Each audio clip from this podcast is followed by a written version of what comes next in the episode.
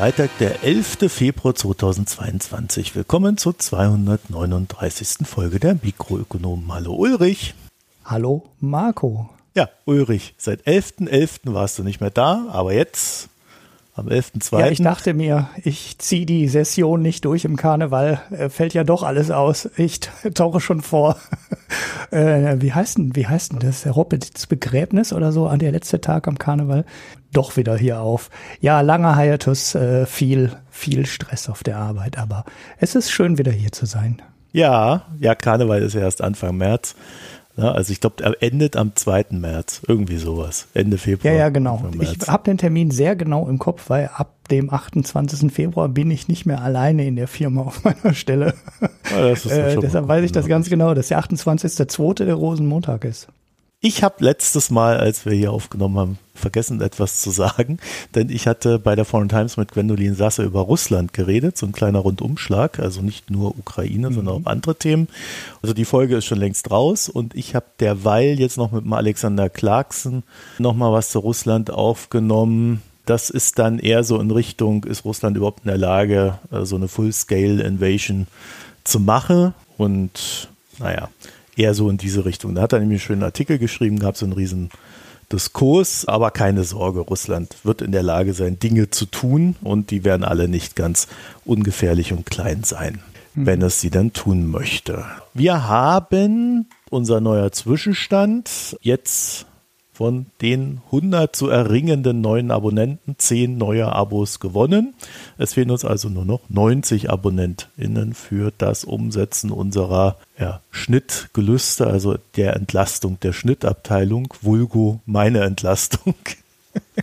ja, ich äh, habe zwar viele von den alten Folgen immer geschnitten, wo ich dabei war, aber da ich ja die letzten drei Monate, ja, ja. fast drei Monate gar nicht hier war, habe ich natürlich auch nichts geschnitten. Ne? Ja, und wer schneidet heute? Du. ja. Das ist doch sehr gut, weil dann kriege ich vielleicht endlich mal ein neues MacBook mal äh, podcast-fähig.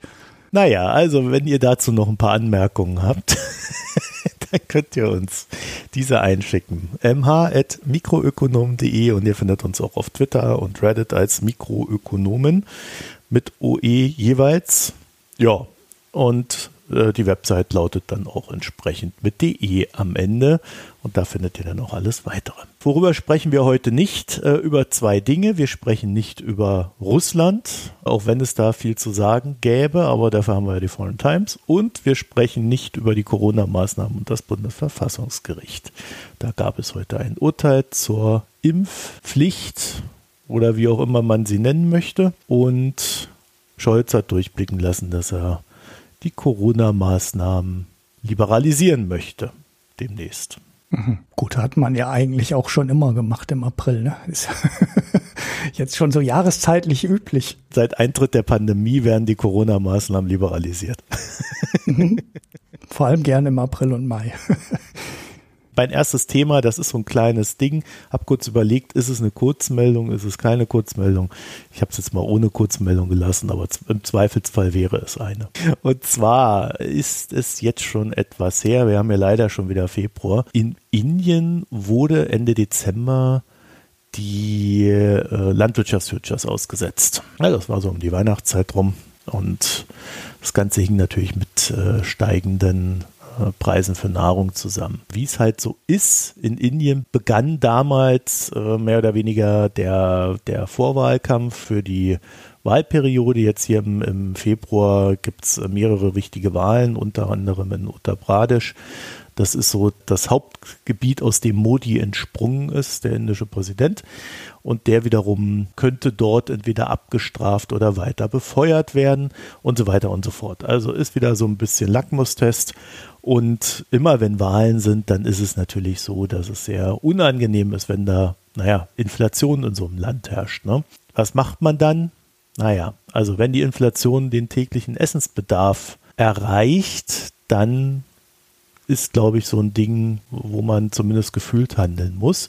Die Futures, die wurden dann ausgesetzt für ein Jahr also bis Ende diesen Jahres, betroffen sind von dem ganzen Bann. Sojabohnen, Sojaöl, Palmöl, Weizen, Reis, Kichererbsen, Mungobohnen, Rapssamen und Senf. Einer der größten Preistreiber in all dem, das sind wohl die Öle. Also jetzt nicht das Öl in der Erde, sondern äh, Olivenöl, Sojaöl, ne? Rapsöl, was mhm. es halt so alles gibt. Ich würde mal sagen, kann man machen vor so, vor so einem Wahlen. Ne? Man muss ja irgendwie was zeigen, dass man was tut. Und die Leute wollen so ein Gefühl dafür haben, dass der Staat was gegen diese Preisanstiege tut. Frage ist immer, ob es hilft. Und ich würde mal sagen, nö. also die Preise werden jetzt nicht dadurch aufhören zu steigen, weil der Handel mit den Ölfutures verboten ist. Das Problem haben dann in dem Fall eher die kleinen Produzenten, weil die hängen einmal in der eher schwachen äh, indischen Rupie fest und müssen sich zugleich mit Weltmarktpreisen herumplagen. Ja, das heißt, äh, die haben auch gar keine Möglichkeit mehr, sich abzusichern jetzt oder ähnliches, sondern die hängen da jetzt einfach in der Situation fest, wie sie sind. Also bei Produkten, die man halt importiert, wird der Preis ja nicht durch den Future da in, äh, in, in Indien vorgegeben, sondern da werden die Preise halt von außen vorgegeben und das sind nun mal auch diese Pflanzenöle. Das Ganze ist also mehr Kosmetik. Und einer der Staaten, denen gewählt wird, hatte ich ja schon gesagt, Uttar Pradesh, der auch so wichtig ist, das ist halt dann leider auch noch so ein Bundesstaat, der dann öfter mal bei sogenannten Arbeitslosen-Riots dabei ist. Ne? Also arbeitslose Menschen, die ja einfach mal alles kaputt schlagen, was ihnen in den Weg kommt. Ja, und das kommt unter anderem dadurch zustande, dass sich da ungefähr 10 Millionen Menschen auf 36.000 Stellen bewerben. Da irgendwie eine, einen Job zu bekommen bei der Konkurrenz ist natürlich entsprechend schwer. Die Arbeitslosenquote liegt bei 7,9 Prozent. Gleichzeitig steigen die Preise. Wir haben ja auch letztes Jahr darüber berichtet, wie, wie die Kohlepreise in Indien gestiegen sind, weil man sich da auch mit der Lagerhaltung verzockt hat. Die Inflation im Großhandel liegt aktuell bei 14 Prozent. Da spielt natürlich auch wieder Energie eine starke Rolle, aber nicht nur. Ja, als erstes werden natürlich jetzt äh, die Reserven der ärmeren Haushalte mehr oder weniger aufgefressen, ja, vielleicht sogar im wahrsten Sinne des Wortes. Und dann wird es haarig. In jedem Fall wächst da jetzt gerade auch die Ungleichheit. Ja, und da gibt es dann so schöne Zahlen. Den oberen 1% wird 22% der Einkommen zugerechnet in Indien. Mhm. Das ist natürlich, wenn man dann so das Gefühl hat, man wird nicht gerade gerecht behandelt und das Essen wird knapp, äh, natürlich auch noch so ein Treiber für Unmut. Ne? Das Ding ist, der Modi, der hat in der Hinsicht in den letzten Jahren nicht sehr viel getan. Ne? Also der ist da schnell dabei, irgendwie den Leuten zu sagen, oh, die Moslems, das sind aber alles ganz Schlimme, haut die mal nieder. So, das ist dann so ein bisschen Frustablass, aber er war jetzt nicht irgendwie dabei, diese Ungleichheit mal anzugehen, andere Verteilung äh, und so weiter, der Vermögen anzustreben. Stattdessen hat er mehr oder weniger unternehmerfreundliche Reformen gemacht. Das heißt, es wurden Dinge äh, privatisiert, wurden Stellen abgebaut und eigentlich hängt ihm das nach, aber ja, bisher hat er erstaunlich hohe Zustimmungsraten bei den Wahlen erfahren können. Zugleich weiß man in Indien, zwei Drittel der Inder erhalten Nahrungsmittelhilfe. Und das bedeutet, dass natürlich die Kosten für diese Nahrungsmittelhilfe bei gleichzeitig steigenden Preisen natürlich auch immer höher werden. Ne? Für uns mhm. ist es auch deswegen interessant, weil Indien so ein bisschen als eins der Länder gilt, bei denen sich abzeichnet, dass es wirtschaftlich, naja, keine weiteren Lockdowns mehr vertragen wird können. Da wächst mhm. der Druck im Kessel und äh, der Staat, der braucht Lösungen und wird, Lösungen kriegst du eigentlich nur durch wirtschaftliche Aktivität. Ja, ich habe euch da dann noch in den Pix einen Link und einen Artikel äh, explizit zu Uttar Pradesh. Aber ähm, es sieht da gerade nicht sehr gut aus in Indien auch ein Problemfall. ja. Schöne, äh, wunderbar. Met, Meta. Äh, Meta, Meta. ähm, formerly known as Facebook. Ja, wollte ich kurz der Dauerprobleme auf dieser Welt. ja, genau. Ich nenne es ja immer Evil, The Evil Empire oder so.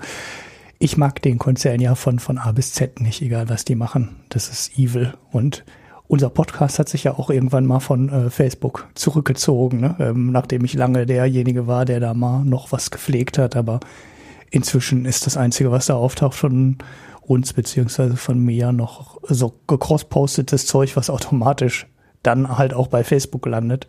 Aber ich kriege meistens, meistens nicht mal mehr die Erwähnungen mit oder gucke da hinterher. Ich mag das halt alles nicht, was die machen. Naja gut, ähm, Facebook. Deswegen historisch, weil sie 230 Milliarden Dollar Marktkapitalisierung an einem Tag verloren haben. Das hat noch nie eine Firma geschafft, auch nicht annähernd in der Größenordnung. Der Laden war halt vorher 800 irgendwas Milliarden Dollar und hat dann an einem Tag halt die 230 Milliarden verloren. Zur Einordnung, das ungefähr dreimal die Marktkapitalisierung von Mercedes-Benz oder viermal BMW. Das heißt schon eine richtige große Menge Geld. Also so grob über den Daumen gepeilt ist das wahrscheinlich irgendwie die deutsche Automobilindustrie oder mehr als die Bewertung der deutschen Automobilindustrie, die Facebook an diesem Tag verloren hat. Ja, muss man aber fairerweise sagen, dass Facebook mehr Kunden hat als die deutsche Automobilindustrie. Ne? Ja, und wahrscheinlich sogar mehr Gewinn, könnte ich mir sogar vorstellen. Selbst das ist denkbar. Ja, da müssen wir mal denkbar. reingucken. Da, die verdienen ja immer so, so, so erstaunlich gut, diese Autounternehmen. Ne? Ja, gut. Was war die Ursache? Die Ursache war der Geschäftsbericht. Und da waren zwei große Dinge drin als Schwachpunkt zu erkennen. Das erste war, ja, Userwachstum hat halt, äh, ja, ist quasi nicht mehr existent und in allen Zielgruppen, wo sie relevant sind, also oder wo die werberelevant sind, sind andere inzwischen weiter als Facebook. Ne? Und TikTok ist der coole Scheiß im Moment bei den ganzen sozialen Netzwerken. Ja, Facebook hat ein Problem damit, selber cool zu sein, weil ja, Facebook hat halt irgendwann mal angefangen, dieses komische Kernprodukt zu machen oder Meta hat angefangen, dieses äh, Kernprodukt Facebook zu machen. Das war schon ganz cool am Anfang. Ähm, aber so super innovativ war ja selbst dieses Ding nicht. Ne? Das hatte ein paar Vorteile, offenere Schnittstellen, da wo StudiVZ oder andere äh, Konkurrenten, mein Gott, wie hieß denn das Ding? MySpace. Und bei Facebook konntest du halt Dinge machen, die du bei MySpace nicht machen konntest. Ne? Also Du hattest Programmierschnittstellen, du konntest da Spiele drauf machen, äh, du konntest die Freunde dazu einladen. Und ähm, da, wo MySpace immer gesagt hat, nee, das machen wir selber, das darfst du alles nicht, hat Facebook halt so Programmierern oder anderen ermöglicht, auf der Plattform Dinge zu bauen. Das machen die heute nie. Viel weniger, als es früher gemacht haben, aber das war am Anfang ein entscheidender Punkt, warum Facebook wachsen konnte, während die anderen dann anfingen, also die ganze Konkurrenz anfing zu stagnieren. Ansonsten kam das Wachstum bei Facebook natürlich auch aus dem Kernprodukt, aber das restliche Wachstum kam eigentlich immer aus guten, cleveren Zukäufen. Ne, das war einmal Facebook, das war einmal Instagram, die beide zu dem Kaufzeitpunkt ja für so einen Beobachter von draußen schon relativ teuer waren, aber im Endeffekt ähm, haben die sich alle gelohnt. WhatsApp und Instagram sind richtig gut gewachsen im Facebook ähm, Imperium und haben zu dem Wachstum sehr viel beigetragen. Gleichzeitig hat Facebook dafür gesorgt, dass keine Konkurrenz aufkommt. Auch das war gut, weil die sich ihren Platz im Werbebusiness halt damit gesichert haben. Wenn Facebook nicht dazu kaufen konnte, wie zum Beispiel äh, Snapchat, ich weiß gar nicht, ob es da nicht damals mal irgendwann so ein Übernahme, so ein Übernahmegerüchte gab um Snapchat. Auf jeden Fall ist da nichts raus geworden. Vielleicht haben sie es auch gar nicht mehr versucht. Das habe ich nicht mehr so, so genau im Kopf. Aber da ist Facebook dann halt hingegangen und hat es einfach ziemlich dreist kopierten. Also die Snaps von Snapchat waren ganz klar die Vorlage für Instagram Stories.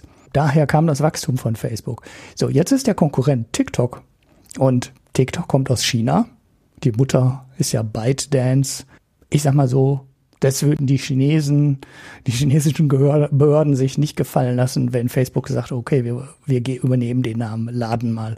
Würde jetzt sowieso nicht mehr gehen, weil TikTok halt auch ein paar hundert Milliarden Dollar inzwischen wert ist und die quasi dann nur noch einen Merger machen könnten und keine normale Übernahme wie bei Instagram oder WhatsApp. TikTok wächst unfassbar stark, war 2020 in der Liste der meistbesuchtesten Websites auf Platz 7 und war 2021 auf Platz 1.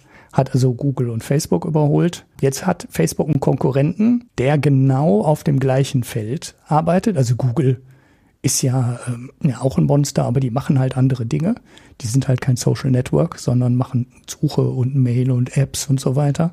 Und jetzt haben sie zum ersten Mal einen Konkurrenten, der richtig, richtig groß geworden ist, in die Top 10 gekommen ist und das ähnliches macht wie Facebook. Facebook versucht jetzt, und das finde ich wirklich interessant, das war auch im Geschäftsbericht echt interessant, mit diesem Virtual 3D Virtual Reality Zeugs namens Metaverse zu punkten. Deshalb hat sich ja Facebook auch in Meta umbenannt, weil sie jetzt das Metaverse damit promoten wollen. Sie haben bei den Ankündigungen schon gesagt, äh, wir, wir stecken da eine Menge Geld rein und wir stehen da voll hinter. Und die Investitionen sind wirklich beeindruckend. Das Ding macht de facto keinen Umsatz und erzielt noch keine Einnahmen, aber ähm, hat im letzten Quartal drei Milliarden Dollar Investitionen verschlungen. Man fragt sich so ein wenig, was machen die mit dem Geld? Weil das ist ja de facto nur äh, Softwareentwicklung. Wie kann man drei Milliarden Dollar in diesem Bereich investieren und das in einem Quartal. Das ist schon echt, ja, da frage ich mich schon, äh, wo bleibt das Geld? Was machen die damit? Sind das alles Entwickler, die irgendwie alle 250.000 Dollar im Jahr verdienen oder 500.000 Dollar im Jahr? Oder wo bleibt das Geld? Weil es ist schon echt heftig. Denn ja, an dem Serverpool oder an der Serverfarm oder so weiter kann es ja eigentlich nicht großartig liegen, weil da ist ja noch kein Traffic. Also da brauchst du ja noch nichts äh, groß für, um das Ding zu betreiben. Ist auf jeden Fall eine Riesenwette, die Facebook da eingegangen ist, weil die müssen das ja entwickeln. Ob das ein Erfolg wird, ist völlig unklar. Und das ist ja völlig anders als das, was sie vorher gemacht haben, weil als sie WhatsApp und Instagram gekauft haben, war klar, dass es funktioniert. Beim Metaverse ist es jetzt halt eine Wette. Ich bin skeptisch. Ich finde es total spannend. Ich bin aber skeptisch. Ich bin aber auch echt nicht die Zielgruppe. Mir geht dieses ganze 3D-Gedöns voll auf den Senkel. Ich bin zu alt. Also ich habe jetzt eindeutig die Douglas Adams-Schwelle überschritten, ab der alles Neue doof ist. Bin ja ganz froh, dass das bei mir nicht mit 35 passiert ist, sondern eine ganze Zeit lang später. Ich bin sehr gespannt, ob diese Wette von Facebook aufgeht oder ob Facebook da wirklich 10, 15 oder 20 Milliarden reinsenkt und das am Ende alles überhaupt nicht ähm, funktioniert. Also ich finde ja Facebook echt ein Phänomen, weil das ist so, so das für mich das Unternehmen, was wirklich noch nie etwas geleistet hat in seiner ganzen Daseinskarriere, sondern irgendwie gefühlt immer alles geklaut hat, was sie gemacht haben. Mhm, genau, und das machen sie jetzt zum ersten Mal nicht und ich bin echt gespannt, ob das funktioniert. Ja, aber auch mit so einer, mit so einer Idee, die, also zumindest so wie sie die darstellen, existiert die noch gar nicht. Auf der anderen Seite kann man sagen, natürlich wird Realität und Internet immer mehr ineinander merchen. Bloß dieses Metaverse als Plattform von einem einzelnen Unternehmen, das, da fehlt mir jegliche Fantasie für. Ja, das wäre auch eher so eine Dystopie für mich. Und diese ganzen VR-Headsets, äh, diese ganzen VR-Brillen und den ganzen Scheiß anguckst, das ist ja auch noch wirklich weit weg von will man haben ich habe die so Dinger ja auch immer aufgehabt und mir wird immer schlecht davon, wenn ich die aufsetze. Also ich, bin ich bin weit weg davon. Ich bin weit weg davon. Ja, also das ist schon, es ist schon ganz cool, aber wenn du dann zum Beispiel dir mal die Spiele anguckst, die es da so gibt, da ist ja keine wirkliche Bewegung in dem Sinne, ne? sondern das sind ja immer nur quasi Areale, in die man sich so vorschiebt. Also so ein mhm so richtig schnellen äh, Shooter, also da gibt es so die ersten Ansätze jetzt, aber so ein richtig, so ein Ding, wie man das quasi auf dem, auf dem Spiele-PC sehen kann und spielen kann als VR-Version, äh, da sind wir, glaube ich, noch 20 Jahre weg. Wenn man das nicht hinkriegt, also dann habe ich auch keine Fantasie für ein Metaverse. Das andere ist, also so als 20-Jähriger hätte ich mir, glaube ich, schon vorstellen können, dass sowas geil ist. Ne? So, jetzt hm. bin ich aber irgendwie über 40 und habe einen Haufen Arbeit und sonst noch was und, und habe irgendwie das Gefühl, oh nee, jetzt nicht noch eine zweite Welt, in der ich noch mehr Arbeit habe. Das ist so irgendwie nicht das, was ich haben will. Es ist irgendwie nicht das, was sich instinktiv geil anfühlt. Mhm. Und äh, ja. ja. also ich kann mir vorstellen, irgendwann mal so eine, so eine Brille aufzusetzen. Also wenn sie da wirklich wie so eine Brille ist, kann ja dann so ein bisschen abgeschlossen sein und da irgendwie noch so, so Sachen zu sehen oder eine Erweiterung der Welt, wo dann so Informationen angezeigt werden und so. Aber auch als Spieler habe ich da irgendwie wenig Interesse dran. Also diese Komplettkapselung von der Realität finde ich auch ehrlich gesagt abschreckend. Und ja, es gibt ja in Videokonferenzen und so weiter, da arbeiten ja auch alle damit. Ne? Also alle Großen, die Videokonferenzen anbieten, arbeiten ja auch an so Dingern, wo man sich dann um so einen virtuellen Tisch ja. setzt und dann eine ja, Brille ja. aufsetzen kann und so. Oh, da denke ich mir auch, okay, muss ich jetzt die Leute am Tisch sitzen sehen? Ich meine, welchen Erkenntnisgewinn hat das? Die Leute, die viele Videokonferenz machen oder viele Dings machen, die machen ja teilweise auch ihre Kamera dann wieder komplett aus und gehen wieder auf die ja, genau. Ich finde ich finde ja dieses Zoom äh, und wie sich das entwickelt hat in den letzten Jahren, ist, das zeigt eigentlich, dass ja, man möchte das als Applikation grundsätzlich haben und als Option aber man will das nicht als bestimmendes Kommunikationsmedium haben. Mhm. Also ich will Leute sehen, ja, ich will mit Leuten interagieren, ich will, so, da würde ja Zuckerberg jetzt sagen, ja, natürlich willst du das und äh, das kannst du mit unserer Software dann von daheim aus machen. Nee, ich glaube nicht, dass das das Gleiche ist und dass das das ersetzen kann. Mhm. Also da, da, fehlt mir die Fantasie oder ich habe halt eine andere Vorstellung von Realität. Ja, die hat ja Zuckerberg auf jeden Fall auch. Ja, ja, eine ja. Vorstellung von Realität wahrscheinlich. Ja, mein Gott, ey, der, der ist ja auch so unsympathisch. Ne? Ich finde, an TikTok sieht man eigentlich ganz gut, was funktioniert. Und es mhm. funktioniert mhm. Kopf ausschalten. Ja, die Leute, die wollen, wenn sie ihre fünf Minuten da beim Arzt sitzen, wollen sie den Kopf ausschalten. Deswegen funktionieren auf dem Handys diese Daddle-Spiele, wo du eigentlich nur Blödsinn machst. Ja, diese, diese Candy Crush-Saga und so ein Blödsinn. Mhm. Oder es funktioniert so TikTok. Mhm. Genau, so Kurzvideos. Kurzvideos, ab und ja, zu ja, mal was zum Lachen dabei, manchmal so ein kleiner Rant, ja, so und, und das reicht dann auch. Mehr willst du gar nicht wissen. Mhm. Es ist jetzt genau. nichts, wo du dich groß mit der Welt auseinandersetzen musst und willst, sondern im Gegenteil, du willst eigentlich weg von der Welt. Aber daraus, mhm. daraus wiederum lässt sich nicht schließen, dass man ein Metaverse in der propagierten Form braucht.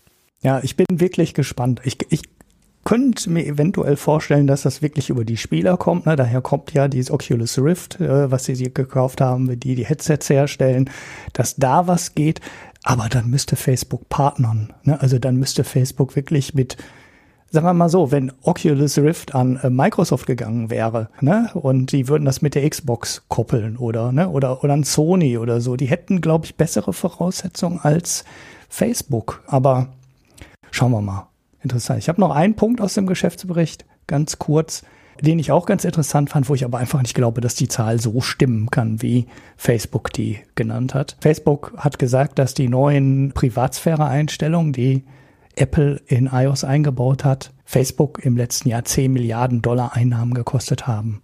Das ist eine ziemlich heftig hohe Zahl und soll angeblich erklären, wie viel Facebook weniger an Werbung verkaufen konnte oder wie viel Facebook nur als billige Werbung ausspielen konnte, weil sie den User nicht mehr so gut kennen, wie sie ihn früher kannten. Ne? Also sie konnten den schlechter targeten. Das ist ja genau das, was Apple mit den Änderungen erreichen wollte. Ne? Also nicht Facebook vernichten, sondern wieder Privatsphäre zu ermöglichen, sodass du nicht komplett über immer alles getrackt wirst. Aber ehrlich gesagt, 10 Milliarden scheinen echt hochgegriffen zu sein. Man muss sagen, es wären wahrscheinlich an der Stelle wirklich 10 Milliarden nahezu Reingewinn weil wenn du die Werbung auslieferst und die ist schlecht getargetet, dann kriegst du halt, weiß ich nicht, ein Zehntel Cent Einnahmen und wenn die gut getargetet ist, kriegst du halt einen halben Cent Einnahmen.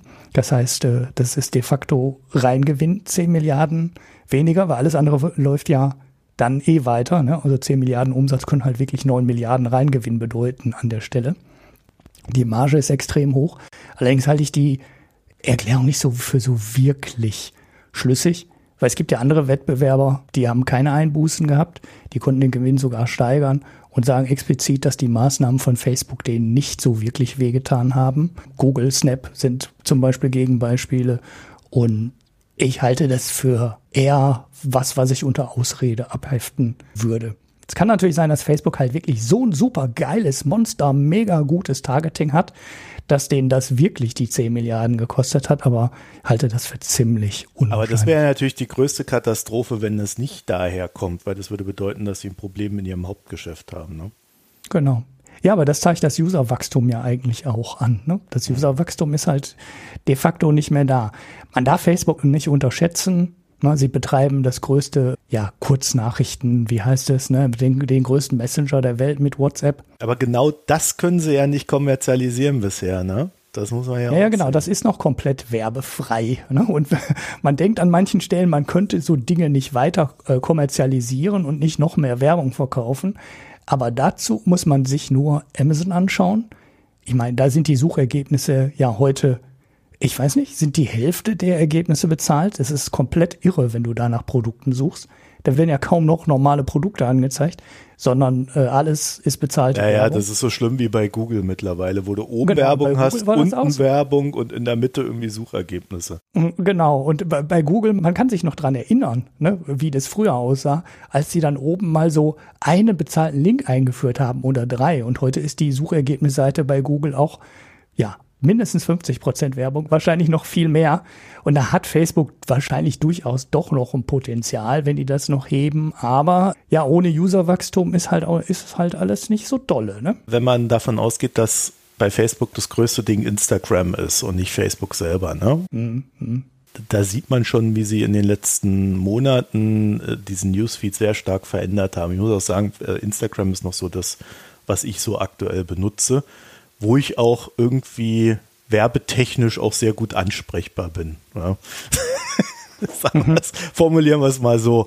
Aber da merke ich, dass diese Newsfeed-Veränderung mit diesem Zwang irgendwie mehr Interaktion und dann, dann hört der Newsfeed nicht mehr auf, wenn man seine Sachen durchgeguckt hat, sondern dann geht es mit irgendwelchen Empfehlungen weiter und dann äh, ist immer mehr Werbung drin. Du kannst dann irgendwie diese, diese äh, Stories kannst du ja auch nicht mehr angucken. Das ist dann jeder, jede vierte ist Werbung. Äh, mhm. das nervt mich so, dass ich da immer weniger reingucke und es eigentlich auch nur wieder dazu nutze, um Dinge rauszuhauen, so ab und zu mal.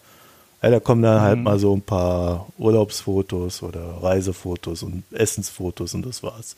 Äh, das ist fürchterlich. Also dieses, dieses Zugleistern dieser Netzwerke vergällt es mir. Bei TikTok bin ich irgendwann ausgestiegen, weil die irgendwie gedacht haben, ich als Deutscher müsse zunehmend deutsche Sachen sehen. Ja, und dieser deutsche Humor, der geht mir so auf den Sack. Also das ist so fürchterlich. Äh, ich wollte euch jetzt nicht meinen Neid klagen, ich will nur sagen, ich glaube, diese Kommerzialisierungssachen, die haben auch so einen natürlichen Deckel. Und für mich ist der oftmals erreicht. Ja, an wirklich vielen Stellen. Also YouTube ist. Der YouTube bin ich fast so weit zu bezahlen, damit ich meine Ruhe habe. genau. Ja, ich glaube, das ist auch wirklich Absicht. Aber was da für eine Schrottwerbung kommt, ja. das ist unfassbar. Ja, da brauchen die mir eben auch nichts über irgendwelches Targeting erzählen. Ich habe also wirklich. Ja, ich, ich führe das immer darauf zurück, dass wenn ich YouTube auf Apple TV schaue zum Beispiel, ne, dass äh, ja, dass die ganze Familie nutzt und dass deswegen so komische Werbung kommt. Dass ich bin halt nicht der einzige Benutzer von dem Ding. Aber ich weiß es nicht, ob es daran wirklich liegt oder nicht. Gut, dann kommen wir mal zum leidigen Thema Inflation, denn Inflation wird dazu führen, dass Facebook mehr Geld einnehmen wird. Ich weiß es nicht, aber äh, wäre ja auch mal eine These. Ne? Zahlen sehen besser aus, sind aber eigentlich schlechter, weil die Inflation die Gewinne schon längst aufgefressen hat. Naja, mhm. ich muss gestehen, dass ich das Inflationsthema etwas leid bin. Also mir geht das wirklich auf den Keks. Das ist so schlimm, diese ganze Diskussion. Deswegen müssen wir jetzt darüber reden. also, wir haben es ja sehr früh hier im Podcast aufgegriffen und auch mit einem Fazit versehen. Und ja, was soll ich sagen? Also durch steigende Rohstoffpreise ändert sich nicht das Fazit. Rohstoffpreise steigen nicht wegen der Inflation, sondern sie führen zur Inflation. Also wenn der Putin uns das Gas ab knappst, dann steigt halt der Preis. Die Frage ist, kriegt man den Putin jetzt wieder dazu, das ordentlich fließen zu lassen? Beim Öl ist eher die Frage, können die ölproduzierenden Länder überhaupt das Öl fließen lassen? Also äh, da gibt es ja auch ein paar Länder mit Problemen, die können ihren Output nicht steigern. Wir erinnern uns, wir, wir hatten ja auch damals darüber berichtet, also Russland war jetzt da nicht so im Gespräch, aber Russland war einer der Problemfälle im Vorfeld, weil die ja diese ganz alte sowjetische Technik da noch am Laufen hatten bei den Ölfeldern. Und wenn du die einmal abschaltest, dann, naja, kriegst du auch nicht mehr an. Das heißt, da hast du dann einen Haufen Investitionen zu tätigen, um das wieder ans Laufen zu kriegen. Also in Sachen Rohstoffpreise, da kann man nichts dran ändern. Das geht in diese energiebedingte Inflation rein. Da sehe ich jetzt noch keinen Handlungsbedarf. So bei den Lieferketten gibt es jetzt die ersten Signale, dass sich die Lage entspannt. Und das wird sich dann auspendeln über die nächsten zwölf Monate, das heißt im Laufe des Jahres. So, und dann sollte das nach dem Weihnachtsgeschäft sich so in eine gewisse Normalität bewegen ich sag mal immer jetzt zu allem unter einem gewissen Vorbehalt, weil mit einem drohenden Krieg in der Ukraine und diversen Sanktionen und Unwägbarkeiten, die dann darauf folgen werden, ist natürlich alles, was wir jetzt hier besprechen, in einem gewissen Sinne auch wieder hinfällig, weil da muss man die Lage wirklich neu einschätzen. Dann könnten sich manche Sachen verfestigen oder dann kann es auch sein, dass Russland erstmal kein Öl hierher liefert und so weiter und so fort. Also das ist alles nicht kalkulierbar in der Hinsicht. Aber wir gehen jetzt mal davon aus, dass es keinen Krieg in der Ukraine geben wird und analysieren die Lage aus diesem Stand heraus. So, was die Chips betrifft, da laufen wir auf Sicht von ein paar Jahren eher so ein Überangebot rein. Ja, also auch hier sieht man, dass wird sich über dieses Jahr auspendeln, sich im nächsten Jahr höchstwahrscheinlich normalisieren. Und es ist jetzt aber auch nicht zu erwarten, dass dann nochmal die Preise jetzt wesentlich nach oben schießen werden. Ne? Weil Inflation heißt ja nicht immer nur, die Preise sind hoch, sondern das heißt ja vor allen Dingen, sie steigen immer weiter. Ne? Mhm. Bei den Chips haben wir ja dann ein Überangebot, das auch daher kommt, äh, also nicht nur, dass jeder Industriestaat plant, seine eigene Chip-Autonomie zu erreichen und dadurch diverse Chipfabriken bauen lässt. Ja, auch da gibt es ja wahrscheinlich wieder Fragen, welche Chips werden da gebaut? Sind das jetzt diese Cutting-Edge-Technologien oder sind das so nachgelagerte Chips? Äh, das ist ja immer ein bisschen wirr, was da so nach außen gegeben wird. So, jedenfalls die Unternehmen, die Chipmangel haben, die reagieren auf Chipmangel wie folgt. Die bestellen mindestens mal das Doppelte dessen, was sie normalerweise bestellen. Mhm. Wenn nicht gar mehr. Das weiß man immer nicht. also man sieht zwar, es liegen so und so viele Bestellungen vor, aber man weiß nicht, wie real das dahinterliegende Angebot ist. Wenn die das Doppelte bestellen, dann kannst du ja 50 Prozent wegziehen. 50 Prozent werden eigentlich nicht gebraucht, sondern man bestellt sie, um irgendwie noch möglichst viel zu kriegen. Aber hinten raus sind es dann genau diese Sachen, die dazu führen, dass wir wieder in den Schweinezyklus reinkommen und die sinkende Nachfrage dann in das erhöhte Angebot reinläuft. Also das ist so eine ganz schwierige Kiste bei den Chips, wo wir potenziell dann auch eine Entspannung sehen werden und dann in der Folge wahrscheinlich sogar rücklaufende Preise. Ja, wobei der Chippreis an sich ja gar nicht der Bremser ist, sondern einfach, dass die nicht liefern können ne? und genau. die Effekte, die dadurch auftreten, weil die Chipproduktion ist ja gar nicht so kaputt. Es fehlen halt ein paar Prozent und das reicht, um den ganzen Markt dann dahinter komplett zu verwirren. Ja, gut, also wenn du jetzt mal so die Grafikkartenpreise dir anguckst, zum Beispiel. Ja, ja, okay. Ne, also das sind so Technologien, wo man sagen kann, okay, da, äh, da ist es eindeutig. Ah, ja, also Nvidia hat jetzt sogar schon wieder Preiserhöhungen sogar angekündigt, also oder durchscheinen lassen. Äh, also da. Die verdienen sich auch dusselig. Ja. Genau, ja. Also da sieht man aber, äh, es gibt so ein paar Bereiche, wo das richtig schlimm ist, dann auch für den Endverbraucher. Und dann gibt es halt wieder die anderen Bereiche, dass da führt es eher zu einem äh, Mangel an, an Produkten, die man fertigstellen kann. Äh, dadurch gehen dann aber auch dort die Preise dieser Produkte nach oben weil ja mehr Nachfrage als Angebot da ist. Ne? Und also mhm, äh, genau. da wird sich dann durchziehen, dass wir eher wieder Preissenkungen erleben in diesem Bereich. Wie gesagt, sollte im Laufe des Jahres auspendeln und sich dann im nächsten Jahr sollte da so der, dass sich das wieder matchen oder im Laufe nächsten Jahres. Wer das Thema Inflation in Deutschland, also explizit in Deutschland, etwas genauer aufgeschlüsselt haben möchte, ne, der könnte sich den von mir verlinkten IMK-Podcast anhören. Den habe ich mit Sebastian Dolin aufgenommen und ihn da ausgequetscht. Und da habt ihr das nochmal etwas genauer. Deswegen würde ich da an der Stelle auch nicht nochmal drauf eingehen, denn ich will heute über Inflation nochmal aus einer ganz anderen Warte sprechen. Und zwar aus der Diskurstechnik, die ich da gerade so vor mir sehe. Die konservativen Ökonomen und auch der neue Bundesbankpräsident Nagel haben nämlich aktuell so ein kleines Problem. Sie müssen jetzt hart sein. Ne? Ihr kennt das ja, äh, die Inflation ist hoch, der Bürger ächzt und der Konservative würde am liebsten die Zinsen erhöhen, ja, um die Inflation zu stoppen. Und da ist die Peer Group immer ganz aufgeregt und ganz laut. Und dann hast du natürlich so, so ein Problem, wenn du dann ein Ökonom aus der Ecke bist. Weil Fakten sind ja Fakten. Da kannst du auch, außer du bist unseriös, aber äh, wir reden jetzt über die seriösen, man kann den Fakten ja nicht ausweichen. Und man möchte sie ja dann auch nicht anzweifeln, weil das ist ja nachweislich dann, naja, da rutscht man dann in die unseriöse Schiene ab. So, deswegen ist mancher da gerade so in einem Tanz der Worte verfangen und kommt da auch nicht mehr so ganz raus. Beispielsweise Gabriel Felbermeier, der hat in einem Artikel für die österreichische Zeitung Der Standard dazu aufgefordert, dass die Notenbank endlich klare Kante zeigen müsse. Mit dem Zauder hm. müsse nun Schluss sein.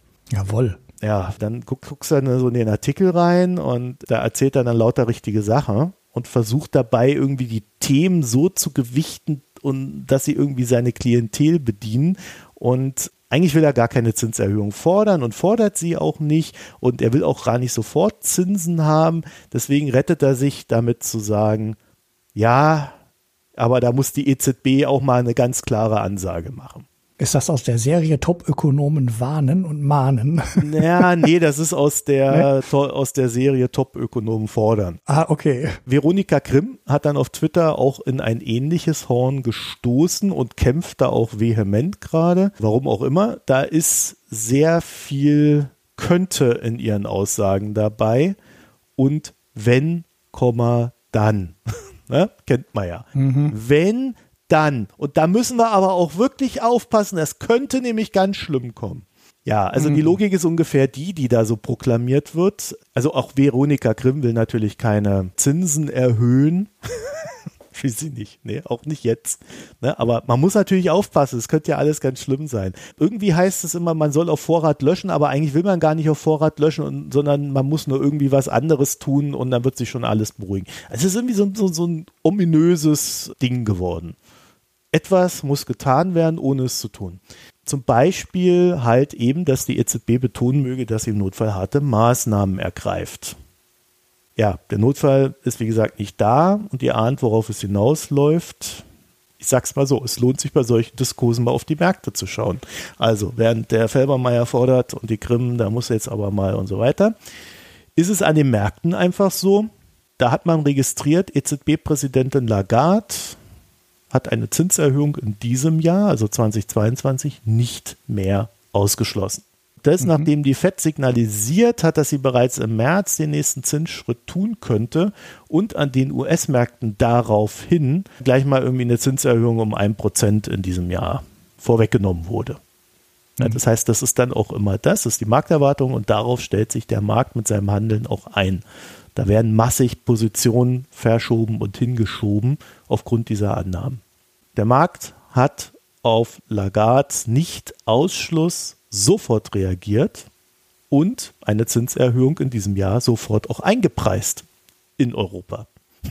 Das heißt, der macht schon viel mehr, als Lagarde gesagt hat. Er antizipiert das gleich. So, daraufhin ist der Euro dann zum Dollar von 1,11 auf 1,15 gestiegen. Grund ist simpel, ne? Die erwartete Ausweitung der Zinsspanne zwischen USA und Europa wird dann doch nicht mehr so stark sein, wie ursprünglich vermutet, weil man dachte ja, die Amis erhöhen jetzt die Zinsen und die Europäer nicht. Jetzt mhm. ziehen wir halt ein bisschen nach, dann ist alles nicht mehr so schlimm. Und die Zinsen für Staatsanleihen in den USA wie in Europa steigen an. Zum Beispiel die fünfjährigen Bundesanleihen haben mehr als 0% Rendite und es gab es zuletzt vor drei Jahren. Wie wir wissen, sind wir ja in Europa und explizit in diesen Dingen im Euroraum. Und das heißt, im Euroraum, da gibt es nicht nur Bundesanleihen, sondern auch noch Anleihen aus Italien und Griechenland. Ja, und wie das nicht anders zu erwarten ist, in solchen Fällen sind die natürlich von diesen Veränderungen auch betroffen. Ich würde sogar sagen, insbesondere betroffen. Denn es ergibt mhm. sich mit steigenden Zinsen für diese Länder auch eine verminderte Fähigkeit zur Schuldenbedienung und somit gehen die Risiken nach oben. Schlimmer noch könnte man natürlich vermuten, dass die EZB die Anleihenkäufe in der Zukunft reduziert, was sie ja auch immer kommuniziert. Erst Anleihenkäufe reduzieren, dann Zinsen erhöhen. Ja, also sie könnte Anleihenkäufe reduzieren oder gar einstellen, das wäre das Schlimmste überhaupt, und dann gehen die Spreads, naja, zu den sicheren Anleihen aus Deutschland merklich nach oben. So bereits im Ansatz passiert. Die Spreads haben sich ausgeweitet zwischen Italien, Griechenland und Deutschland. Mhm, es war relativ kräftig, ja. Da ist die EZB eher gefordert, Auswüchse einzudämmen. Das ist ihre Aufgabe an der Stelle. Wir erinnern uns, da hat Lagarde mal gesagt, dass es nicht ihre Aufgabe ist, sich um Spreads zu kümmern. Daraufhin sind die Märkte fast gecrasht. Schwieriges Thema hier wieder. Oder noch eine Möglichkeit, die sich daraus ergibt Ein Land muss mehr in den Schuldendienst stecken in der Zukunft, wenn dann so die Anleihen mal ein bisschen rumgerollt wurden und kann dann dafür weniger investieren, weswegen es beim Wachstum den anderen Ländern hinterherhinkt. Auch hier können sich nicht positive Dynamiken entwickeln, die halt allein aus der Vermutung eines Problems dann auch schon gespeist werden, weil die Märkte versuchen, das ja immer vorweg zu antizipieren. Wie gesagt, da werden gerade ganze Portfolien hin und her geschoben, diesen Erwartungen angepasst. Ich habe so das Gefühl, in meiner Wahrnehmung, sonderlich smooth läuft das alles nicht, sondern das ruckelt ziemlich. Ja, also äh, wie es halt immer so ist, wenn dann auch vor allen Dingen alle in die gleiche Richtung rennen. Ne? Und ihr habt es selbst gemerkt, das Nicht-Ausschließen von Zinserhöhungen durch die EZB führt zu einer sofortigen Reaktion an den Märkten. Und diese Zinsbewegungen werden überantizipiert. Sprich, würde Lagarde nun, wie von Felbermeier gefordert, mal eine klare Ansage machen. Ich meine, bisher hat sie ja nur etwas nicht ausgeschlossen. Stell mal vor, mhm. die wird eine klare Ansage machen. Da, aber wenn es brennt, dann haue ich euch alle um. Da würde ich behaupten, sind wir am nächsten Tag kurz vorm Crash. ja. Was sagt denn die EZB? Ich habe mir das nochmal angeguckt. Ne? Also sie sagt ja äh, einmal, ich schließe das nicht aus. Es gibt dann aber halt so Nebenstränge. Ne? Der Typ in Holland äh, prescht vor und will erstmal Zinserhöhungen haben. Der Nagel von der Bundesbank, der gibt Interviews zum Beispiel in der Zeit und vertritt dabei die EZB-Linie, wird aber so befragt, äh, so, so nach dem Motto, Mensch, Herr Nagel, Sie sind doch jetzt unser Zinshero. Sie müssen doch jetzt dafür sorgen, dass die Zinsen mal erhöht werden, um uns, uns vor der Inflation zu schützen. Also er sagt erstmal Anleihenkäufe runter, dann Zinsen hoch. Aber immer entlang der Daten mit starkem Fokus auf die Inflation, sagt er auch. Man muss immer auf die Inflation achten. Wo genau kommt sie her? Die Lagarde hat dann noch auf was ganz Wichtiges hingewiesen an der Stelle. Sie hat nämlich gesagt, dass das Problem der zu schnellen Maßnahmen ist, also wenn man sie umsetzen würde, die zu schnellen Maßnahmen, dann könnte es passieren, dass wir dann Probleme bei Unternehmensanleihen bekommen könnten. Ja, weil steigende Zinsen würden ja dazu führen, dass man risikobehaftete Unternehmensanleihen mit einem, auch mit einem höheren Zins begattet. Ja, da kann man natürlich sagen, das Unternehmen zahlt nicht mehr Zinsen. Ja, das ist richtig erstmal, außer es braucht dann wieder Geld. Aber die Preise der Anleihen verändern sich. Das heißt, in den Preisen der Anleihen wird das antizipiert. Und alle, die dort Geld drin haben, haben dann so ein bisschen ein Problem, gerade wenn sie dann vielleicht noch mit Kredit im Hintergrund selber noch arbeiten, die Werthaltigkeit des gegebenen Kredites irgendwie noch zu rechtfertigen, müssen dann vielleicht Abschreibungen machen. Das heißt, da drohen dann Ausfälle. Mhm schnelle Änderungen, schnelle Zinssteigerungen sind dann immer nichts, was Märkten in irgendeiner Form hilft. Dann hat Lagarde auch noch einen sehr interessanten Hinweis gegeben, der auch eigentlich bei uns bekannt sein müsste, der aber auch wieder so ganz klar sagt, Stimulus wird zurückgefahren, wenn man davon ausgehe, dass die Inflation sich bei dem Ziel von 2% befinde. Mhm. Wenn Sie selber die Erwartung haben, das Ding geht auf 2%, dann senken wir den Stimulus.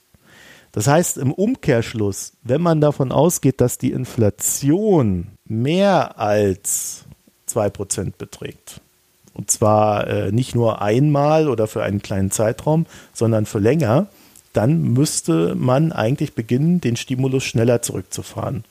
Ja, und dann natürlich auch die Zinserhöhung folgen lassen.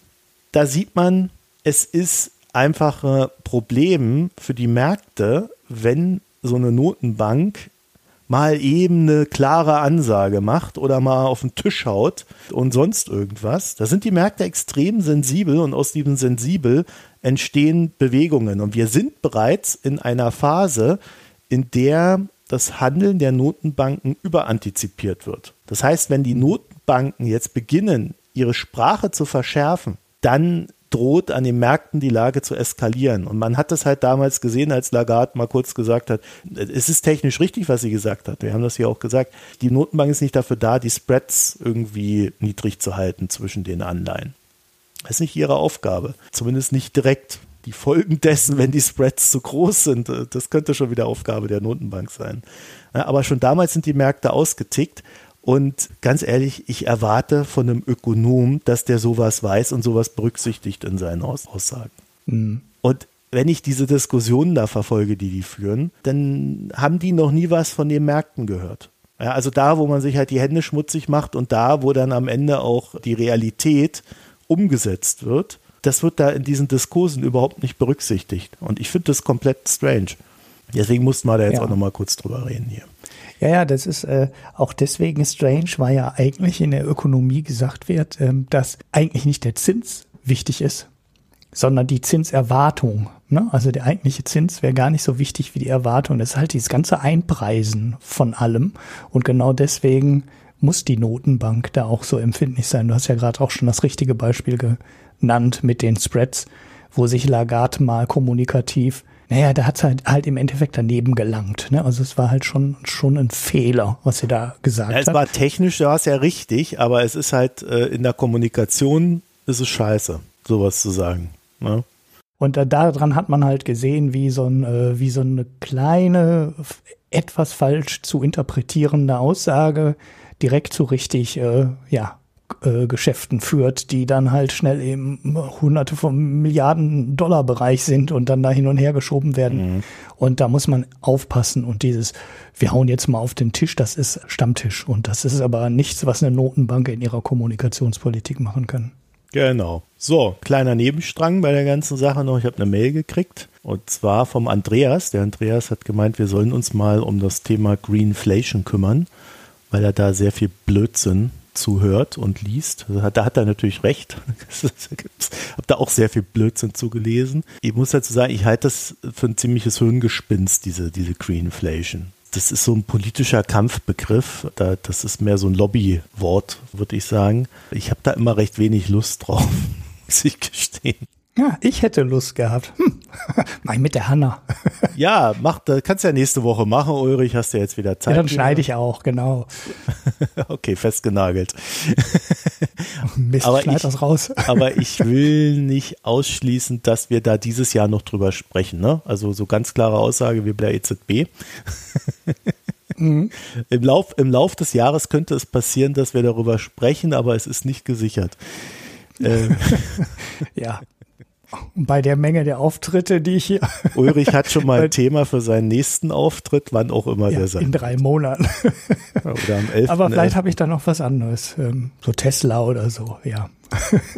Dann haben wir noch ein Weiteres Thema? Ja, Greenflation, kurz einmal dahin zurück, ne, ist ja auch, du hast jetzt politischer Kampfbegriff gesagt, was auch schon der richtige Begriff eigentlich ist, ne? Aber es ist schon interessant, wie sich so ein Begriff so bilden kann in einer Zeit von steigenden Preisen für fossile Energien, das Ding dann Greenflation zu nennen und das einfach in den Topf zu rühren. Ne? Also schon absurd, wie man den Kampf um diesen Begriff oder die Deutung dieses Begriffs so schnell verloren hat und da jetzt einfach das ist so ein Begriff wie Mittelschicht, der ist schon tot. Ne? Also der bedeutet nix und äh, alles und nichts irgendwie. Machen wir vielleicht mal länger.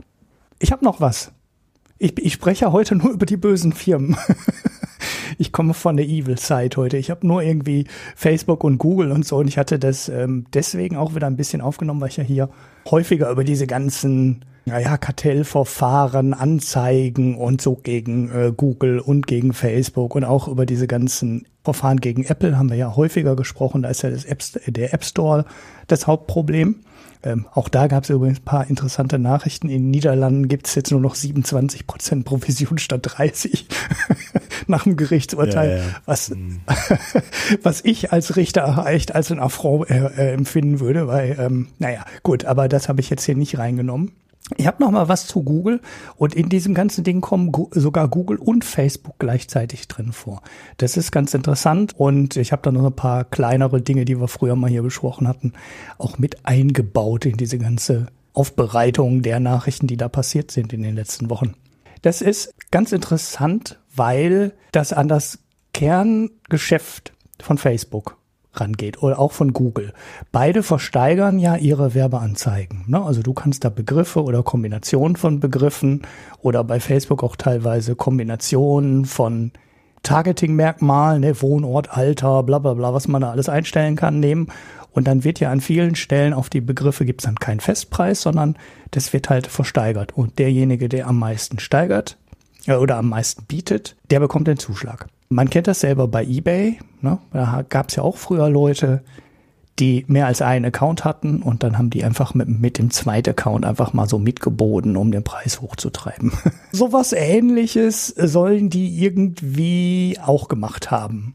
Sprich, die haben selber auf ihre Anzeigen geboten, den Preis ein bisschen hochgetrieben, das Geld eingesteckt und dann in der nächsten Versteigerung wieder damit weitergetrieben haben. Ich habe das allerdings diesen Teil nicht so komplett verstanden.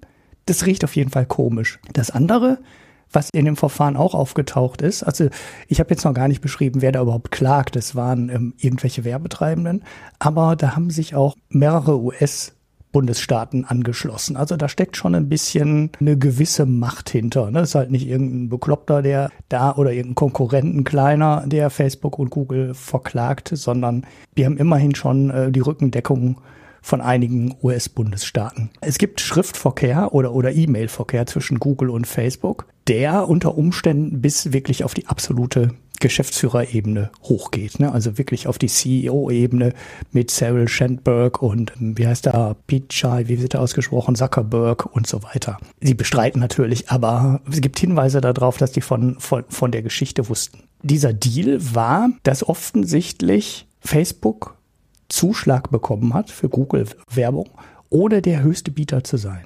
Eine mögliche Erklärung. Du könntest ja hingehen und nicht alle Werbeflächen auf einen Schlag versteigern. Und dann sagst du, so 80 Prozent gebe ich in die Versteigerung, 20 Prozent halte ich zurück. Ist in der großen Versteigerung sind alle dabei und bieten alle mit. Was ja immer gut ist für den Auktionspreis am Ende. Ne? Das treibt den Preis nach oben. Es sind große Player dabei, die haben Algorithmen, die bestimmen den Preis automatisch. Du bist damit schon mal quasi auf der sicheren Seite, dass du nicht zu viel bezahlst wenn du da mehr äh, Leute drin hast. Also so, je mehr Leute du in einer Versteigerung drin hast, desto realistischer wird der Marktpreis und du verhinderst, dass du zu einem zu niedrigen Kurs deine Werbung verkaufen musst. Und dann soll Facebook den Zuschlag bekommen haben, auch wenn die nur auf Platz zwei oder auf Platz drei waren. Und das könnte man zum Beispiel machen, indem man halt nicht das komplette Volumen in die Versteigerung gibt, sondern halt ähm, 80, 90 Prozent. Und Facebook hat dann als Zweit- oder Drittbietender, wie auch immer, die 10 oder 20 Prozent bekommen, die man quasi reserviert hat. So, da kann man jetzt natürlich auch wieder Deals einbauen, ist, wenn du nur die Hälfte bietest, kriegst du den Zuschlag nicht oder, oder irgendwie so Deals, ne, damit der Preis was dann, steckt ähm, dahinter, weil sie so ein, so ein Mega-Abnehmer sind oder was? Genau. Die haben ja in vielen Bereichen, muss man diese ganzen großen US-Hightech Internetunternehmen ja sowieso als, ja, die kooperieren ja alle miteinander. Ne? Also mhm. Wenn du dir diesen Apple-Deal da anschaust, den die mit Google haben, wo die für die Platzierung der Werbung Geld bekommen, auch dagegen wird ja geklagt. Ne? Ähm, Apple bekommt ja jedes Jahr einen Haufen Geld dafür, dass Google immer noch die Standardsuchmaschine ist ähm, auf allen Apple-Geräten. Und das ist ja auch eigentlich eine wettbewerbsverhindernde Maßnahme. Ne? Mhm. Also da könnte ja auch jeder andere sagen, ähm, ich will die Standardsuchmaschine werden, so wie das bei Microsoft ja auch mal war nach dem EU-Urteil gegen Microsoft, wo halt der Browser ausgewählt werden musste. Und äh, sowas ähnliches könnte man sich ja auch bei den Suchmaschinen vorstellen, ne? dass genau das Gleiche da passiert und da eine Auswahl gemacht werden muss oder halt auch wirklich der erste Platz versteigert werden kann an denjenigen, der das meiste Geld bietet. Das sind also alles, alles keine Maßnahmen, die irgendwie den Wettbewerb beschleunigen oder anfeuern, sondern eigentlich so diese Felder, auf denen sich diese Firmen bewegen, gegenseitig abstimmen oder abstecken. Ne? Also in manchen Bereichen konkurrieren die so ein bisschen, ne? wie die Google Chromebooks mit ähm, MacBooks oder, oder iPads in der Schule zum Beispiel. Also so wahnsinnig viel ist es eigentlich gar nicht. Oder Chrome mit Safari ne, beim Browser. Dann konkurrieren sie so ein bisschen. Aber im Wesentlichen auf den richtig großen Gebieten stinken die halt. Ist halt sehr wenig Wettbewerb und das ist einfach eher so eine Kooperation. Der eine macht dies, der eine macht das. Man schiebt sich gegenseitig Geld zu und die anderen kommen alle nicht rein. Es gibt halt keine Chance für andere Firmen, den Markt dann zu erobern. Das Ganze ist ganz interessant, äh, weil Google das unter Increased Competition verkauft. Ne? Also die nennen das sogar erhöhter Wettbewerb. Und das ist natürlich äh, jeder Kartellamt-Mitarbeiter ne, oder jeder, der sich damit auskennt, wird natürlich sagen, nein, das ist kein Increased Competition, das ist genau das Gegenteil, sondern es geht dazu, die Preise für Werbung nach oben zu treiben. Und das erreicht man am besten, indem möglichst viele Leute mitbieten. Finde ich ganz interessant, weil da mal sehr konkret aufgeschrieben wurde, wie, ja, wie die sich ihren Markt sichern und dafür sorgen, dass Leute draußen zu viel für Werbung zahlen müssen, weil sich Google und Facebook da einfach auf so ein Verfahren geeinigt haben. Es ist an der Stelle noch ein bisschen was passiert. Wir hatten diese, wir hatten auch diese große Klage da von der FTC, von dem Wunderkind äh, Kahn. Das hatten wir in ne, es müsste, glaube ich, ist schon ein bisschen her, wo direkt die erste Einreichung der Klage gescheitert ist von der FTC. Da haben wir gedacht haben, ah, endlich wird da mal hier und so weiter. dann musste sie zurück. Es direkt hat eine Woche, glaube ich, gedauert oder so. Wir hatten das hier, das Thema. Das Ding ist aber jetzt durch. Der zweite Versuch wird jetzt verhandelt, könnte noch spannend werden. Mhm. Und beim Thema Facebook hatten wir noch eine ganz alte Nachricht, wo wir mal einen schönen Podcast so gemacht haben, wo ich mich dann durch dieses ganze White Paper gequält habe. Äh, das ist das alte Facebook Libra Thema. Tot. Das dann als DM irgendwann mal neu gemacht wurde und ja, es ist vorbei. Facebook hat es dann nicht geschafft, das rauszubringen. Die sind an den Einwänden der Finanzaufsicht und der Behörden gescheitert. Und das ist jetzt für 182 Millionen Dollar an Silvergate. Das war auch so, eine, so ein Versuch von Facebook, mal was Eigenes zu machen, auch wenn die Technik natürlich schon wieder geklaut war. auch da sind sie kläglich gescheitert. Ja. Ich werde mal noch einen Link dabei legen, äh, weil Lina Kahn, das ist ja re recht interessante Persönlichkeit, ja. da gab es im New Yorker mal ein größeres äh, Porträt von ihr, äh, wo man auch so ein ganz gutes Gefühl dafür bekommen hat, so vor was für Herausforderungen sie steht. Also mhm. was so die rechtlichen Schwierigkeiten auch bei der ganzen Geschichte sind warum das so messy ist, da irgendwie ranzugehen und, und was da so die Diskurse sind. Wen das interessiert, dem kann ich dieses etwas längere Textstück nur empfehlen. Die alte Folge kannst du vielleicht auch noch verlinken wenn du ja, die noch findest. Wenn ich sie finde. Welche denn? Wofür die, wo ich Libra besprochen habe, diesen Quick-Take da gemacht habe. Ja, man, da war ich ein bisschen stolz drauf auf die Folge, weil das Paper war halt damals, glaube ich, drei Tage alt oder so, als wir es besprochen haben. Und war als für einen Quick-Take ganz gut. Da muss ich mich ausnahmsweise mal loben, weil das war schnell und nicht so falsch. Wofür jetzt? Für nichts. Es ist, es ist doch nicht die tolle Währung weltweit geworden, wo ich dann gesagt hätte, ich habe da schon drei Tage nach der Bekanntgabe einen tollen Podcast so gemacht. Nix, jetzt äh, wird es einfach beerdigt und ist, war vielleicht auch einfach zu groß. Das wird natürlich total genauestens unter die Lupe genommen, wenn das so ein Konzern macht wie Facebook, der eh eigentlich schon zu viel Macht hat. Und wenn es jemand anders das gleiche Konzept gemacht hätte, hätte es vielleicht besser funktioniert. Ne? Also so, so eine kleine Klitsche wie Bitphoenix mit Tether oder irgendwie sowas, was dann erstmal jahrelang unter dem Radar der Aufsichtsbehörden fliegen kann. Ja, ich glaube, das war Folge 145. Wird Facebook mit Libra die Welt beherrschen? Ich glaube, unsere Antwort war damals schon eher nö. Genau, weil das die Gefahr mit den Behörden ist ja exist war ja, ja, ja das gut war zu sehen, Haupt, dass das, das war unser Hauptding. Äh, genau, dass das sehr, sehr, sehr kritisch beäugt werden wird. Unser letztes Thema. Wir kicken heute die Picks und äh, getrunken habe ich eh nichts, ehrlich gesagt. Immer schon wieder nicht. Unfassbar. Ich, diesen Trend zu alkoholfreien Getränken hier, den muss ich aber auch mal hier ja, jetzt on air anprangern. So ja, geht's nicht weiter. Ja, so dann, dann sauf doch mal was, komm hier rein und äh, sprich drüber. Ist doch gar kein Problem. naja, also äh, wir wollten, weil es jetzt ums Trinken geht, sondern wir wollten über Griechenland ganz kurz noch reden. Soll auch gar nicht lange werden. Nur hat sich dort ein bisschen was getan, worauf ich zumindest mal darauf hinweisen wollte, dass wir da nicht ganz weggucken sollten. Und zwar Griechenland plant eine Senkung der Schuldenquote. Dafür sollen äh, 1,8 mhm. Milliarden an den IWF zurückgezahlt werden. Ja, der wäre dann auch endgültig zufriedengestellt. Das heißt, da wäre man ein Part der Troika los und hätte nur noch die EU und die Europartner an der Backe kleben da. Die halten, glaube ich, 75 Prozent der griechischen Schulden. Von daher wird das noch eine Weile dauern. Mhm. Ja, aber die sollen auch Geld bekommen. 5,3 Milliarden. Und mhm. dann hat am Ende Griechenland immer noch 33 Milliarden als Liquiditätspuffer. Das IWF-Geld lohnt sich auch zurückzuzahlen, weil das recht hochverzinst ist aus heutiger Sicht. Ja, da ist dann immer die Frage, wenn jetzt natürlich die Zinsen weiter steigen sollten, Für Griechenland könnte sich das ja auch wieder erübrigen, aber da wäre man mal was los. Das Ganze heißt jetzt aber nicht, dass Griechenland durch ist. Also da sollten wir uns wirklich keine Illusionen hingeben, denn die Schuldenquote liegt ähm, immer noch bei über 200 Prozent, zumindest Ende letzten Jahres. Da rutscht man dann so ein bisschen runter, aber äh, das ist noch immer ein langer Weg, um da rauszukommen aus dieser Misere. Grundsätzlich scheint sich aber die Lage gebessert zu haben. Ne? Also das muss man schon sagen. Und es gibt ja jetzt auch diese europäischen Hilfsgelder für Corona-geschädigte Länder. Und mit diesem Geld kann Griechenland ein bisschen agieren. Und da haben sie sich auch was ausgedacht. Und darum geht es mir eigentlich heute. Griechenland will dieses Geld verwenden, um die Zinskosten der Unternehmen zu senken. Die sollen wettbewerbsfähiger werden. Das ist ja fast wie beim Erdogan. der will doch auch immer die Zinskosten ja, der Unternehmen die, nee, senken. der will, der will die Leitzinsen senken. Die Zinskosten der Unternehmen gehen, glaube ich, nach oben mit seinen äh, Zeugs, dass er das so, gerade wenn sie Auslandsschulden haben. Naja, also die wollen die Zinskosten der Unternehmen senken, damit die wettbewerbsfähiger werden im Sinne von gegenüber ihrer europäischen Konkurrenz, also dass sie sich Marktanteile erobern können.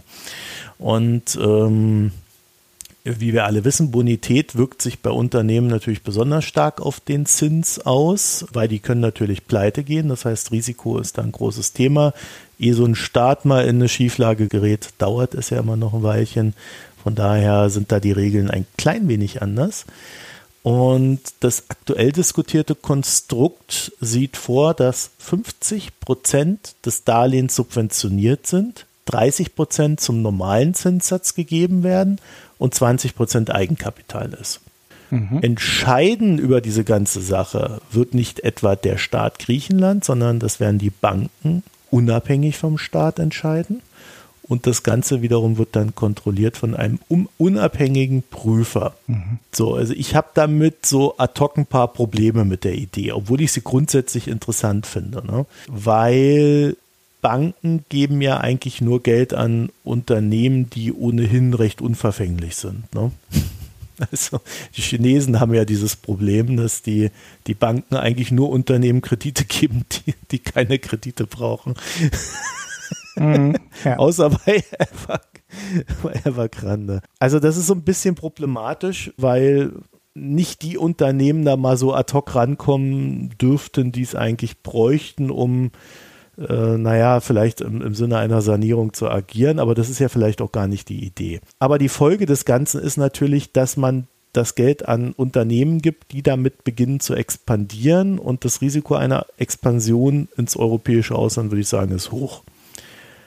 Aber mit dem Vorteil des niedrigen Zinssatzes im, im Bunde könnte man, naja, eigentlich ja recht Risikomarktanteile im Heimatmarkt einkaufen, ne? beziehungsweise durch niedrige Kosten diese erringen. Das heißt, man müsste eigentlich, und das denke ich, das wird dann am Ende nicht mehr kontrolliert, wenn der Kredit nach außen gegeben wurde. Man muss da sehr darauf aufpassen, wofür verwenden die Unternehmen das Geld. Und dazu mhm. habe ich wenig gefunden, ob das denn dann auch in der Folge noch kontrolliert wird, ob das alles richtig läuft. Das heißt, das Ganze geht zu Lasten der kleineren Unternehmen, die dann vielleicht aus dem Markt rausgedrängt oder aufgekauft werden.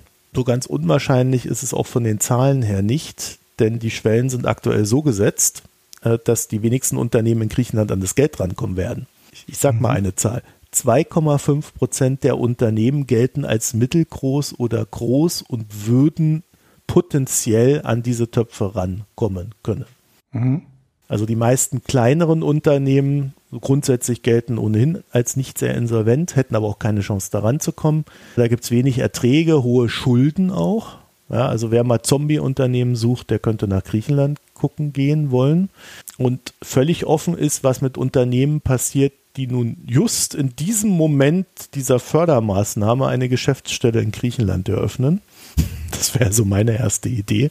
Mhm. Also so wenn ich aus so einem etwas höherzinsigen Nachbarland käme, dann würde ich sofort versuchen, das Geld abzukrapschen. Aber dazu habe ich auch nichts gefunden. Ja, also eine gute Idee, wo ich sehr viele Fragezeichen habe. Und äh, das Ziel müsste eigentlich sein in Griechenland, dass man irgendwie dahin kommt zu sagen, Naja, wir, wir schaffen die Infrastruktur, von der aus die Unternehmen Geschäfte entwickeln können.